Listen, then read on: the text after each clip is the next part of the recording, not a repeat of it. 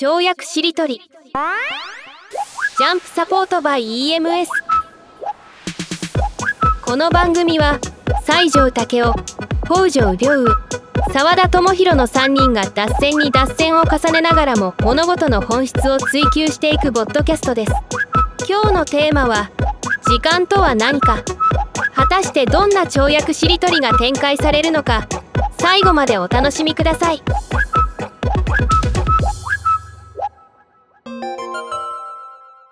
はい。というわけで、えー今回の跳躍しりとりも始まりました。えー私、コピーライター兼世界ゆるスポーツ協会代表理事の沢田智弘と言います。よろしくお願いします。新体操科の北条良です。よろしくお願いします。エッセンシャルマネジメントスクール代表してます、西条武雄です。よろしくお願いします。お願いします。お願いします。実は、数週間前から、すごく密かに、あの、Spotify で、あの、Spotify の跳躍しりとり番組ページ上で、あの、跳躍しりとりで話してほしいテーマありますかというのを、すごくひっそりと出し始めたんですね。はい。で誰かこうやって気づくもんなのかなって思ってたら、早速リクエストがあったので、今日はぜひそのリクエストに沿った話をしたいなと思っていまして、で、うんそのリクエストがですね、あの、下田さんという方から、ぜひ、あの、跳躍しりとりで、時間について話してほしいというリクエストが来ております。ありがとうございます、下田さん。ありがとうございます。なんで、あれですよね、これまでは結構、自家発電的にテーマを持ち寄ったりとか、あるいはノーテーマで、ズレズレなるまに話してみきたんですけれども、あの、初めての試みとして、テーマをいただいて話すみたいなことを今日できれば、楽しそうですよね。どうでしょう？ん。いいいとですね。うん。私も他に聞くまで、その、テーマをひっそり募集してるっていうことすら知らなかったですから、よく気づいたなってう そういうことですよね。いや、ありがたいなと。パーソナリティも聞かなかったテーマにね。あの、そう、他の、そうですね、西条さん、北条さんに内緒でアップするっていうのもどうかと思うんですけど、内緒で質問あ公開していたっていうね、はい。まあ、知識的に。それもプチドッキリ感があっていいですよね。うん。でもなんか公開、し質問公開して、10日ぐらいで今の質問いただいたんですよね。だから、あ早っって思いました。へえ。すごい。で、でもこのも、あ、はい、はいどうぞ。どうぞどうぞ。あ、どうぞどうぞ。なんか僕、本題に寄りそうになっちゃってるんで、北条さんからどうぞ。いや今、あの、譲り合いしてたら何を言おうとしたのかもうさっぱり忘れちゃったんで。わかりました。あの、なんかこの跳躍しりとりが始ま、を始めようというときに、あの、西条さんが冒頭少し音信不通になりまして、で、あの、電話を鳴らしたところ出ていただいて参加いただいたんですけど、西条さんはあれですよね、あの、時間を忘れていたっていう、このテーマに沿って言うと、ちょっと、テーマに沿って言ったわけじゃないんですけど、本当に時間を忘れてたんですよね。う んそれって忘れるっていう感覚が近いんですか？なんかどういう感覚なんですか？あれですよね、あの、跳躍しりとりの収録があると、まあもちろん理解していたけれども、その直前にちょっとお風呂に入ろうみたいなことで入っそう。そのそのために、あの、お風呂に入ろうと思ったら、なんか、そその、本末転倒に忘れてしまったっていう。昨晩飲んだお酒とか、その酔いをお風呂で流そうと思って、その目的を持って入ったら、収録があることも流流れたっていう感じです。すっかり飛んでしまったって感じですかね。うん、ああ、飛んだ。時間を忘れたというよりは、時間が飛んだ感覚なんですかね。か？ああ、うん、そうかもしれないです。だから、最初ね、入るときはね、あ、1時間後に跳躍しりとりだ、思ってたんですけどね。あ結構長いお風呂。そうそうそう。そうなんですよ。まさに本末転倒学が。発動。時間とは何か、僕もね、あの、前に結構、まあ、時間とは何かって結構哲学でも難問で、まあ、超難問の類ですよね。で、そうですよね。まだ大学院の博士課程とかその頃かな。まあ、結構ちゃんと考えたことがあって、うんただなんか、な有用性みたいなところで言うと、そこまでなんかこう、高くないなと思って、あの、老後の趣味にとっておこうぐらいな感じで、なんか、そんな感じで、一回ね、あの、考えたんだけどっていうのはあるんですよね。えちなみになんか、あれ？時間って本当にいろんな哲学者が使って、ハイデガーとかまあ使ってると思うんですけど、うん。なんかそれぞれどういうことを語ってるんでしたっけ？いや、俺もね、そこまでなんか、いろいろ調べたっていうよりも、自分なりに考えたって感じですね、その時はね。うん、けど、まあ、じ時間がだから存在するのかとか、まあ、関連論、まあ、実在しないっていう考え方もあるし、うんうん。まあ、あと物理的なね、時間、要は、なんていうか相対性理論、あ要は、なんですかね、高速の宇宙船の中だとね、時間がみたいな話もあるし、なかなかややこしいんですね、いろんなもの。そうですよね。西条さんが一回、その研究をつ中尻にして、老後の楽しみに取っておこうって思った気持ち、僕もわかるというか、うんうん。なんていうんですかね、時間が存在するか否かとか、本質は何だとかが、仮になんかちょっとその、尻尾でもつかめたとしても、なんていうんだろう、その後の自分の人生にとって、あんまり影響がなさそうだなって僕も勝手にどっかで考えちゃってて、あんまり向き合ってこなかったんですよ。うんうん。なんかそういう意味ですごいいいお題をいただいたなと思っていて、本庄さんってなんか時間について考えてきたりとかありますか？自分なりにいくつか考えてたことはありますね。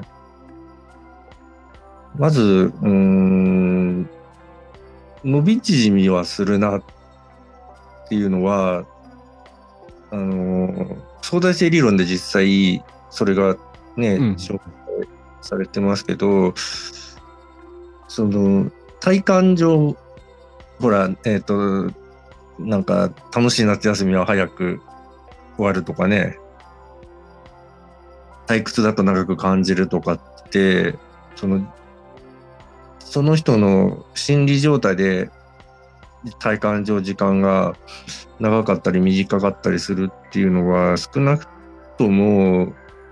主観上は伸び縮みするものなんですよね。うんうんうんだから、その、まあ、ほとんどの場合、さっきのね、あの、高速で宇宙船でも乗らない限りは、まあ、一定と言っていいものではあるんだけど、一定ではないっていう自覚のもと過ごした方が、実は正確な認識になるっていう、物理法則とはちょっと違うんだけど、でも本質的には、全然伸び縮みするよっていう認識の方が多分適切に物事を選択したり判断できるなとは思ってますね。うん。うんうんうんうん。うん。結構、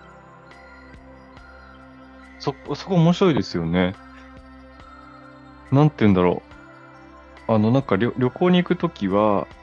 あの、行きの往路はすごく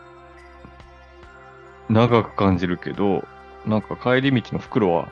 早く感じるっていうか、一回通った景色だしとか、そういう伸び縮みはあって、なんか一般的には、えっ、と、あれですよね。なんか、いろんな新しくて楽しいことがあった方が時間がストレッチして伸びて長く感じるみたいなことがあるから、例えばコロナ禍でお祭りとか、そういうなんか、あの、晴れの日みたいなものが減った時に、365分の365日が、まあ、日常の毛の日になった時に、なんか、同じ班で押したような日を繰り返すから、なんか、2020年ってあっという間だったねとか、2021年ってあっという間だったねみたいなことを、僕もすごく思ったし、そう、そんな話を友人たちともした記憶があって、だから伸び縮みするっていうのはなんかすごくわかりますよね。それで言うとね、あのー私時間の仮説と方程式みたいなのが自分の中であって、あ今の話にすごく通じるんですけど、その人間の、ここで話したことあるかな、記憶のその収納の仕方が、まあ、こうじゃないかって仮説なんですけども、その、ある、まあ、体験、よくその言われるのが、子供の頃は時間がすごく同じ一年でも、なんかすごく長く感じてたのが、だんだんだんだん大人になるにつれ、あっという間に過ぎるようになってって、で、特に、その、老年期に入ってくると、本当に一瞬で1年とかが過ぎるように体感上感じるっていう話をまあよく聞くんですよね。うんで確かにね、その、小学生の時の1年とか、なんか夏休みの何十日間ってすごい長かったなっていう印象あるじゃないですか。うん。で、それが、うん大人になってくると、たかだか3、40日ってあっという間に過ぎちゃったりとかね。で、その理由は、まあ、あのーいろいろ、その人なりの仮説とかあると思うんですけど、その、私の仮説は、人間の記憶のそのシステムが関わってんじゃないかって思ってて、うん。それが、あのー多分記憶の効率化プログラムがそうなってんじゃないかっていうことなんですけども、ある体験 A っていうものを、まあ人間がしたときに、それとん似た経験をしたときに、B っていう収納の仕方をしてないんじゃないかっていう仮説なんですけども、ああ、なるほど。グルーピングしちゃって A に収めちゃうみたいそうそうそう、大雑把に言うとそうなんです。だから、ある公園に行ったっていう A っていう、例えば体験だとしたら、別の公園に行ってるんだけど、遊具とかが、あの、例えば重複してたりとかすると、A ダッシュっていう修道の仕方を記憶とか脳にしてんじゃないかって思ってるんですよね。な。で、実上そうすると A の部分はまあ大体重なってるからダッシュの部分をその記憶しとけばいいから脳の容量を食いすぎないで済むっていう。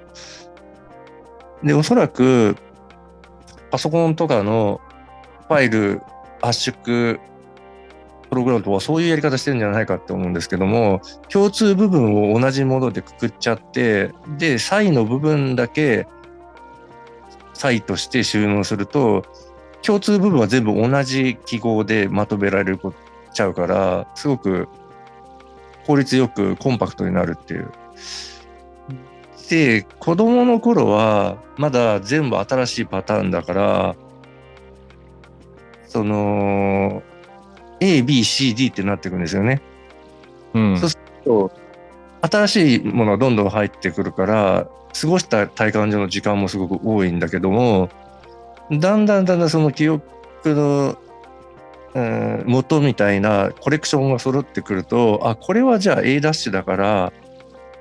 ダッシュの部分だけでいいであこれは B ダッシュだからじゃあ B にの部分はそのまましてダッシュでいいねってなってきてでどんどんどんどん経験を積み重ねるごとにダッシュで済むものが済んでくるから結果的に1年がダッシュばっかキュッとまとめたらダッシュだけだなっだから差異のないってさっき言いましたけど差異のない生活であるほどダッシュだらけの収納になるからまとめるとすごく短くなっちゃうっていう。そうすると実質自分の体感上過ごした1年がすごい経験を積むほど減ってくるから逆に言えば自分の中で新しいこととか新しいものを考えないとそのこれもだから衰えるとかそれこそボケてくるみたいなのも、ほとんどダッシュになってくると、もういいんじゃないかって体とか脳が感じて、これで機能を停止し始めるんじゃないかとも思ってて、なので、うんこれは体もそうなんだけども、多分年取ってからの、うん、一つの特徴は、ちゃんと使ってれば結構維持されるんだけど、使わない時の衰え方がある年齢からすごく変わるんじゃないか。若い頃だと、それなりに使ってなくても、ある程度まだ生命として維持しようっていう意志が体とか頭にあるんだけど、ある年齢超えてくると、ちゃんと使ってるよって人と使ってないって人の差がすごく分かりやすくどんどんなってくるっていうのが、多分老化してきた体の特徴じゃないかとも思ってて、だから今の話総合すると、ちゃんと ABCD みたいな新しいアルファベットを自分の中で、その体験したり、考案したりするように生活してると、体感上の自分の中の過ごした一年は伸びるし、で、まあ、老年期とか中年期以降の衰えみたいなのが、緩やか、あるいはむしろ進歩したりする部分があるんじゃないかっていう、まあ、そういう仮説っていう話です。うん。ちなみに、北条さんにちょっとこの流れでお伺いしたいんですけれども、その何か新しい環境と遭遇しているときに、例えば脳の扁桃体みたいなものがめちゃめちゃ駆動して、今目の前にあるものが敵か味方かとか、それに対してどういう感情っていうのが働いて、どう体が変化すればいいかみたいなのを判断しなくちゃいけないから、まあ、脳の負荷がすごいかかるから、ある意味ではすごく多分世界があのスローモーションになってると思うんですよね。あある意味でのき不確実性ななんか、あの不確実性が目の前に降りかかってるので、でちなみになんか武術をやるときも、なんか、スローモーションになる瞬間ってあるんですか？相手の動きがすごいゆっくり見えるとか。でなある場合は、なんかどういう状況においてスローモーションになるんですか？えーっと、それこそ、うん、高速で動く相手を捉える時みたいなのは、そうなる場合がありますよね。あ、高速の時に。高速で捉える時にないけど。そうそう。へえ。だから普通だったら、ある速度で動いて、で、まあ見た目上もだからすごい速かったら、ぶぶれてね、ぼやけて見えるみたいなものが、それがすごくはっきり見えるみたいな状態とかね。で、あと、なんだろうな、あの、その武術って、まあこれも時間の一種かもしれないけど、その速さが2種類あると私は思ってて、それが、あの物理的速さと質としての速さって呼んでるんですけども、うん。物理的速さっていうのは単純なその計測できる時速とか秒速で計測できる速さで質的速さっていうのは捉える相手がそのその人の動きを認識する材料が少ない状態が質的速さっていうふうに、まあ、考えてるんですけども、まあわかりやすく言うと予備動作なんてものがあって、動くって動く前から結構体の中では準備してるんですよね。一回体をちょっと関節を固めて土台を作って送り出すとかね。手足動かすときに。で、逆に言えば、それを、えー極力減らして、本当に突然動かれると人間ってすごく捉えづらくなってうん。数値では全く同じスピードなんだけど体感上ものすごく速く感じるみたいな動きがうん。あるんですよね。うん。だから時間感覚をちょっと歪めるみたいだ。で、まあ、その師匠はそういう河野ね吉典先生はそういう呼吸を追求してるし私もそれをやってますけどもその師匠がまあ真剣をねかあの河野先生は持ってらっしゃいますから真剣をパパってスピーディーに振る時も実際速いんだけどそれだけじゃなくて質としても速いからすごくうん。伝えづらいうん。剣さばきになったりするんですけどでなんか自分の中でなんだろうなあのまあこれは体ごとなんだけど目のモードみたいのを変えるとすごくその奇跡が捉えやすくなるモードがあったりするんです。ええ 目のモードって初めて僕は聞いた言葉なんですけど。あうん、まあそれは体ごとチューニングをちょっと変える感じなんですけどでそれだから普通になんとなく見てるとあなんか剣が瞬間移動したなみたいな見え方するんだけどモード変えてみるとあその剣の軌跡が後から自分でも頭の中で再現できるぐらいよく見えたりとかね。うーん。うん。ってことはまあ速度の捉え方みたいなのもそのやる側としてもその速度感を内部的なもので変えたり見る側も自分のチューニングで捉える速度感が変わるっていうのもある意味時間の捉え方を自分のあり方で変える一種かなとも思いますね。うん。なんかあの、さっきね、あんまり役に立たないから、こう、老後にとっておこうみたいな話をしたんだけど、あの、今回ね、もうこういうお題でってもらってから、まあ、改めてちょっと考えてみたんだけど、うん。やっぱり昔考えたよりもね、はっきり、こう、あ、なんだろうな。あーあこの難問ちゃんと取り組めば、まあ、完全に解けるな、みたいな、哲学的にはね、感じは得たんですよね。得たんだけど、まあ、やっぱね、有用性みたいな意味で言うと、やっぱり北条さんはやっぱ鍵だなって僕は思ったんですよね。うんで昨日もね、あの、個人レッスン受けてて、で、後半、あの、北条さんの技をちょっと体験させてくださいって、自分の方が受ける方で。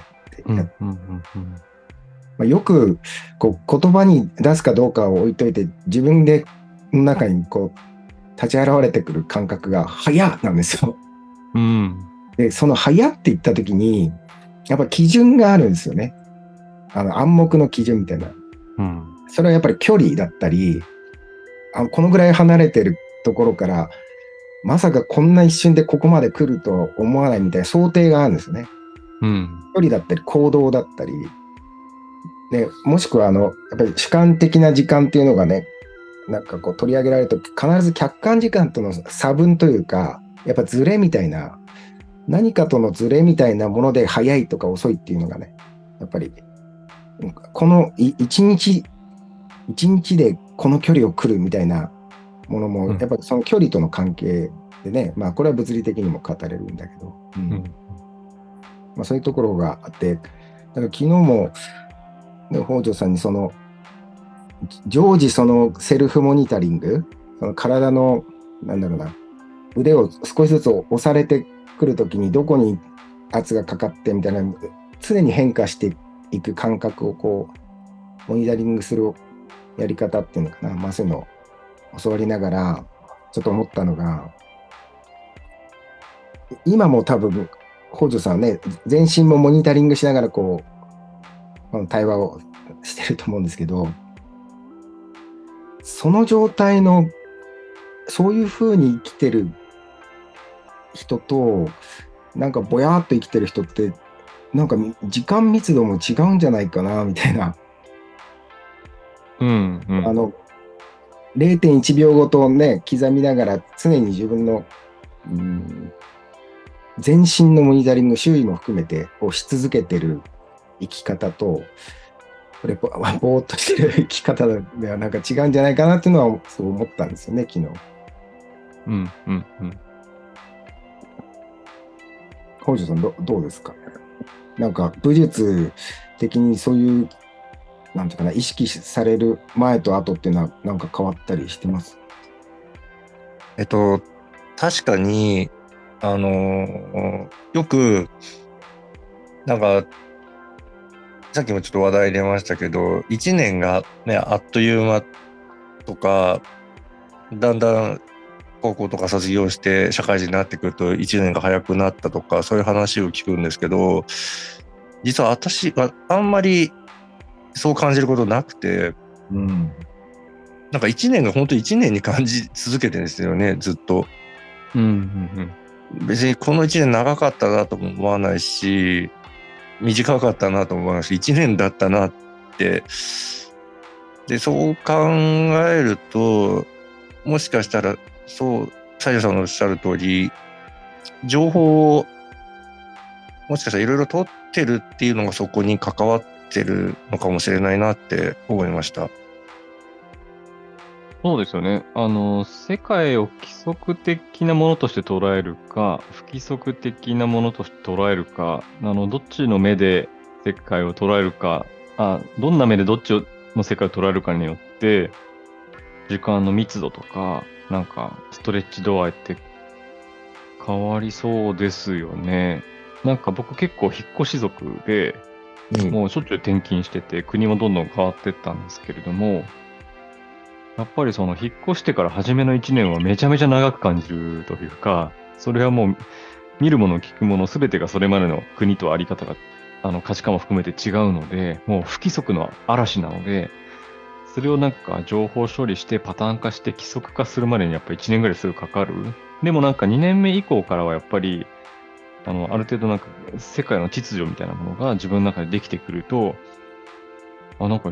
2年目、3年目早いなみたいなのを子供の時からすごく思っていて、で、なんか規則的な何かに世界を当てはめるというのは、まあストレスも少ないし、すごいコンフォートゾーンじゃコンフォートゾーンだから、あある意味でそこに浸って生きるというのも、まあ生き方の一つとしては、あ、今年もあっという間だってねって言い続けて人生を終えていくのも、まあそれはそれで幸せなんじゃないかって思いつつも、個人的には北条さんに近いというか、なんか、世界の不規不規則性を愛したいというか、で、最近、あの、インバウンドもいよいよ本格的に解禁されて、僕が住んでいる自宅の周りでも、あの、海外からの観光客の方が結構、えっと、多分、Airbnb とかで泊まってると思うんですけど、増えてきたんですよね。で、そうすると僕が家の近所を娘と散歩してると、すごく規則的ないつも通りの散歩道なんだけれども、あ、なんか今、でっかいリュック背負ってるあの白人のカップルからすると、今この散歩道はめちゃくちゃ不規則に見えてるんだろうなと思うと、なんかその目をちょっと貸してもらうというか、あ、じゃあそっちの目でこの日常捉えてみようっていう風にすると、やっぱりすごくいろんな新鮮味がそこに立ち現れたりとかするので、なんか、個人的にはその世界を不規則に捉えていく方が、なんか趣向としてはすごく好きというか、で、それはあまり意識してこなかったけれども、なんかもしかしたら無自覚的に、その、時間をなんか戦略的にストレッチすることによって、なんか、それこそ1年を1年として生きようとしてたのかもな、なんて、今の話を聞いて初めて思いました。うん。西条さん聞いてどう思います？そうですね。やっぱり新規性っていうのはすごい関わりますよね。その時間のね、密度に。まあ、その、ちょっと変数で考えると、パラメータというかね、少しかあの整理されるかなと思ったんで、ですけど、まあ、その新規性っていうのが今上がってますよね。それとやっぱりあの楽しい時間ってあっという間で、これ没入性だと思うんですけどね。あのフローってね、没入感。あっという間時間が経ってたみたいな。まあ、その部分もあるでしょうし、あと苦痛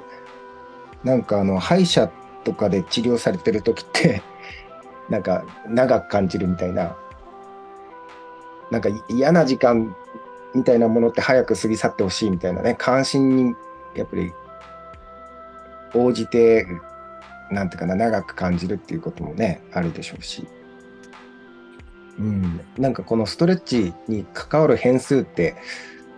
他にもあるかなってまあ北条さんで言うとさっきのなんですかね、その時間、うん、やっぱモニタリングの精度かな。あと、うん細かいことで言うと、えー僕って寝る時間長いんですよ。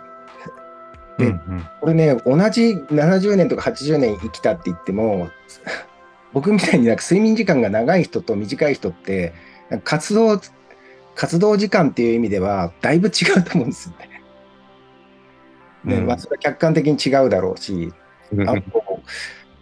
結構僕はやっぱりあのフローっていうのかな、没入状態に入って仕事することは多いんで、でそういう人って、あ、今日もあっという間だったみたいになりやすいから、まあ、体感時間としては短く感じるのかなとかね。あるいは、うん、どうかな。まあ、さそういう変数がいろいろありそうだなっていうのはね、思うし、まあ、長い方がいいのか短い方がいいのかっていうのも、まあ、そもそもあるんだけど、なんかこう、豊かな時間は長い方がいい気は、まあ、単純に考えるとね、するし。うん。で、やっぱ同じことを繰り返してると、うん、な、ななんだろうな。まあ、これは趣味なのかな。僕はなんか、飽きてくるというか、なんかあんま面白いって思えないんで、だからずっと同じ、なんですかな。うん、その世界に入ってルーティンのようにずっと研究者もそういう研究のスタイルっていくらでもあるんで、もうな何十年も同じことやってるなみたいな。そういうの面白いのかなとかって思っちゃう自分もいるし、まあ、あそういうパターンだと早いかもしれないなとも思いますよね。ちょっとまとまっちょっと思ったのが、そのここまで時間を、えっ、と、こうマッピングする上で、あの、物差しとして長い短いみたいな軸が出てるのと、あとなんかこ濃い濃いの対義語は薄いなのかわかんないですけども、濃い薄いみたいなのとか、今の西条のさんの話は豊かみたいなものがあったりとかして、うんなんか、いろんな物差しとか軸が、時間をマッピングしていくときにあるなと思ったときに、ど、どの物差しが一番意識しておくべきことなんだろうなっていうのはちょっと今分かってなくて、というのも、その楽しい時間は、あの、フロー状態で没入感が高いからあっという間に過ぎ去るんだけれども、一年を振り返ったときに、そのあっという間だったっていう没入経験が多いほど、体感的には一年ってストレッチされて、今年は充実していたから、あの、あっという間っていうよりは、なんかどっちかっていうと、なんか、んよりちょっと長く感じるんじゃないかなと思って、だから、楽しくてあっという間だったって直後は振り返るんだけど、その積み重ねとして、後々振り返った時には、時間がストレッチして感じるっていうのは、時間をなんか短い長いっていう軸で測ると、いろいろ見余るんじゃないかなって思っちゃったというか、いいですね。なのでだから、どういう軸がいいのを意識するといいんだろうななんていうのをちょっと問いとして思い浮かべながら聞いてました。うん。いや、確かに、今、澤田さんが言った、そう、なんだ、ある種矛盾じゃないですか。そうなんですよ。すごい矛盾してますよね。うん。そう、楽しくて、没入して、いあっという間に過ぎちゃったっていうのはね、短く感じるけども、だけど、さっき言ったようにね、あの、すごくいろんなことが自分の中で情報が、フレッシュな情報が入ってきて充実してると、一年振り返ったら、長くね、一年として感じるっていう、そこの、そう、矛盾を私も感じてたんだけど、なんか表面上に引っ張り上げて言語化してなかったんで、なんか初めて澤田さんにそこの矛盾を明確化してもらった感じが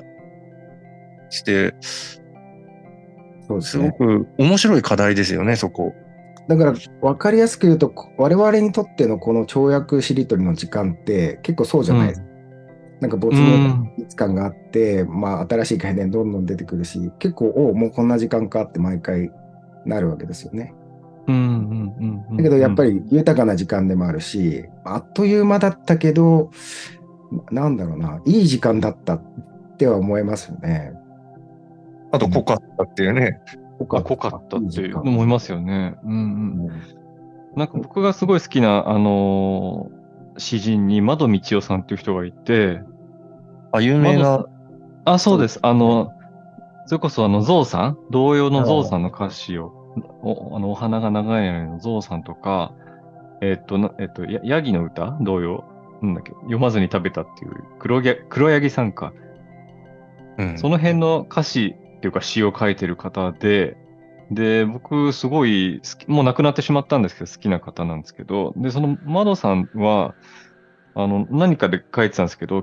彼が96歳の時にインタビューを受けてて、96年生きてても、あの、今初めて気づいたことがいくらでもあるんですよ、と。で、ほとんど毎日のように私は新発見と出会いますね、みたいな。もう、見慣れた景色のでも、もう本当に驚くようなことばかりなんですよ、みたいなことを、なんか嬉しそうに語ってるインタビュー記事みたいなのを見たことがあって、ああ、すごくいい人生だし、これはすごくいい96年間の時間なんだろうなって思ったんですね。だから、これを時間の中でどう表現するかわからないんですけれども、いずれにせよすごくなんか毎日驚きに満ちてるっていうのは、なんかすごくいいなって思うんですよね。で、僕の周りに感動屋みたいな人が何人かいて、で、一人は柴田くんっていう、あの、ちょっと有名なミュージシャンの友達がいるんですけれども、柴田くんがもう本当に興奮した様子でもうやばい、本当にすごいいい漫画見つけたと。もう本当にもう、もうゲラゲラ笑ってる。で、あの、エンディングでも号泣したみたいなことを言って、貸し貸してあげるよって言って貸してくれるんですね。で、柴田くんが心が動いた瞬間、あ、ページが、それこそなんかドッグイヤーで、あの、ページ折られてるんですよ。漫画だけど。だけど、なんか僕はそこで全然心動かないっていうか、多分彼ほどには感動屋ではないから、え、ここで柴田くん心動いたんだっていうのが、あの、そのドッグイヤーによってトレースできるからすごく面白くて、で、その時になんかめちゃめちゃ羨ましくなったというか、あの、窓道夫さんも、その柴田くんも、めちゃめちゃ感動、感動屋さんで、あの、この世界をものすごく驚きとなんか発見の目で毎日見てるんだなと思って、なんかそれいいなみたいな。で僕はなんか先天的にそういう心と目を持ち合わせていないので、意図的に先ほどお話ししたみたいに、今日は隣を歩いている観光客の目をお借りして、そういうフレッシュな目で近所を見てみようみたいな、なんかすごい作為的にやっちゃってるんですけど、でもなんか本当は、本当はもっとナチュラルにそういう目と心を持ちたいなっていうのは思ってるんですよね。で、それが引いてはやっぱりいい時間になっていい人生になるんだろうな、みたいな。うん、いや、すごい、そこは大事なポイントだと、私も思うんですよね。あのまあ、ちなみに窓道夫さん、今、澤さんに言われて思い出したんですけど、なんかの時に窓道夫さんの話題が出て、そのゾウさん、彼の、あの作品を、そう、えーっと、上げてもらった時に、あ、窓道夫さんすごいって、その時、その、自分の中で窓道をリスペクトが湧き上がったことがあったなっていうのを、まあ思い出しましたよね。まあそれは余談として。いや、すごい人なんですよ。うん。あの人、そう、あの、なんか、さあの人が世に出した作品をよくよく見ると、あれ、すすごいんじゃないかな、この人って世の認識よりもって思ったことだけ覚えてるんで、確かあの人すごい。んですよ。あの、ゾウさんの詩ってみんな何気なく知ってるじゃないですか。ゾウさん、ゾウさん、お花が長いのね、そうよ、母さんも長いのよって。で、それ、窓さんが解説してる文を、これも読んだことがあって、初めのゾウゾウさん、ゾウさん、お花が長いのねっていうのは、ともすると、揶揄されてるんです。揶揄されてると取られてもおかしくないんですって。つまり、あんなに鼻の長い生き物は、この世界に、この地球上は、あんまり、あんまりというかいない、象以外にはいなくて、だからなんだろう、すごく、えっ、と、何回か前に話したいじめの話に近いっていうか、あの、明らかに浮いている人とか、他の人となんか違うポイントを持った人、まあ生き物に対して、お花が長いのねって言ってると。で、それに対して、あの、子供の像、小僧は、そうよ、母さんも長いのよって答えるっていうのは何かっていうと、その揶揄をされてるかもしれないんだけれども、実はその像は、みんなと、母さんも僕もみんなと違って鼻が長いってことに誇りを持っていて、で、なんか、あの、そんな母さんと似てる自分もすごく誇らしいから、そうよ、母さんも長いのよって答えるみたいなのの解説を見たときに、すごいダイバーシティの本質語ってるみたいな。だから結局、えっ、と、なんか、なんていうんですかね、あの、人は自分と違う人を排除したりいじめたくなるんだけれども、それこそ受け止める側が、その自分の他者との違い性とか、あの異質性みたいなものを、なんかちゃんと愛してるっていう土台があれば、誰かからそうやって攻撃された時に、そうよ、母さんも長いのよって返せるんだなって思って、はぁーってした記憶がありますね。うんでもそれ、澤田さんが結構やってきたことっぽいなって聞きながら思いましたよ。あ、本当ですか？どうどうですかね？うん。だから、いつね、あの、澤田さんがね、いじめられた経験がないっていう体験を聞いたときに、まさにそういうね、いじめとかいじりみたいなのを全部肯定的に捉えて楽しく返したって、増産的あな視点ですよね。なるほど。無意識にこのゾウさんからインスパイアされてたのかもしれないですね。ミスターゾウさんっていう。